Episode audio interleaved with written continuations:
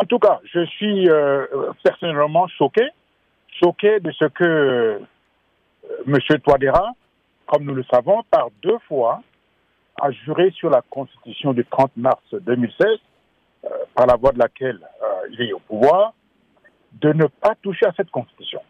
Or, nous avons constaté que depuis 2020-2021, il a, par étapes, cherché donc à mettre fin donc à cette Constitution.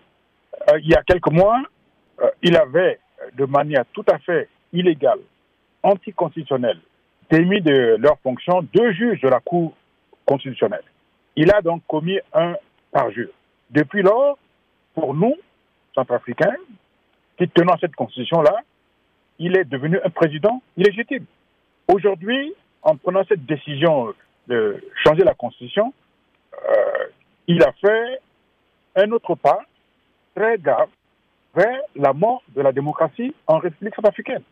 Et donc, en tant que démocrate, nous allons tout faire pour qu'il n'atteigne pas son objectif, à savoir donc euh, rester, faire voter une, une nouvelle constitution pour rester à vie président de la République centrafricaine. Ça ne passera pas. Oui, euh, professeur, maintenant que la date euh, est connue, celle du 30 juillet, en tant que démocrate, quelle action euh, entreprendrez-vous en vue de barrer la route à cette euh, décision?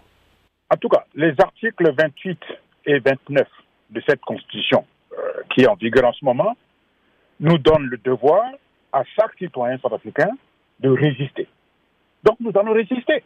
Par tous les moyens, nous allons résister pour que M. Poadera n'aille pas jusqu'à euh, la fin de son obsession de rester définitivement euh, au pouvoir. Et cette euh, résistance, euh, professeur, comment va-t-elle se manifester? Cette résistance est multiforme et dépend de chacun. Vous verrez, on ne va pas vendre la peau de l'ours avant de l'avoir tué. Nous allons vous montrer que la population africaine n'est pas du tout d'accord avec cette décision-là et que nous allons résister par tous les moyens, tous les moyens légaux.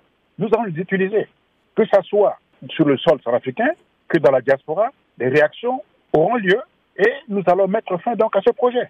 ben, Professeur, on voit que le délai, euh, c'est court. hein, le 30 juillet n'est pas loin. Euh, On pensait euh, disposer suffisamment de temps pour euh, mener des actions en vue de contrecarrer cette euh, mesure euh, relative euh, à la tenue du référendum. Vous je ne vais pas euh, évoquer ici euh, les, raisons techniques qui font que euh, cette date-là est une date utopique. Vous savez, juillet, nous sommes en pleine saison des pluies.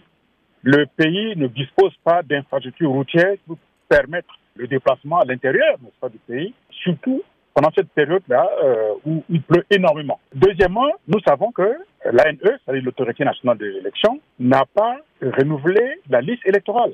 Et donc, sur quelle liste électorale ils vont pouvoir donc euh, travailler pour ce référendum? Troisièmement, il y a les questions financières. Je ne sais pas s'il a la cagnotte quelque part, qu'il a trouvé l'argent, mais euh, ce que je sais, c'est que la plupart des bailleurs, nos euh, partenaires étrangers, ne veulent pas soutenir un projet de référendum. La MINUSCA était disposée à aider les élections municipales. La, la MINUSCA, qui est d'ailleurs la, seule force qui nous permette de- d'avoir la logistique qu'il faut, ne participera pas à un référendum. Donc, euh, c'est à Toadera, en fait, de nous dire comment, par quel miracle, il va pouvoir faire organiser un référendum qui ne soit pas contesté par tout le monde. En clair, professeur, vous demeurez euh, optimiste quant à la non-tenue de ce référendum prévu pour le 30 juillet? Je suis optimiste. Ce référendum n'aura pas lieu.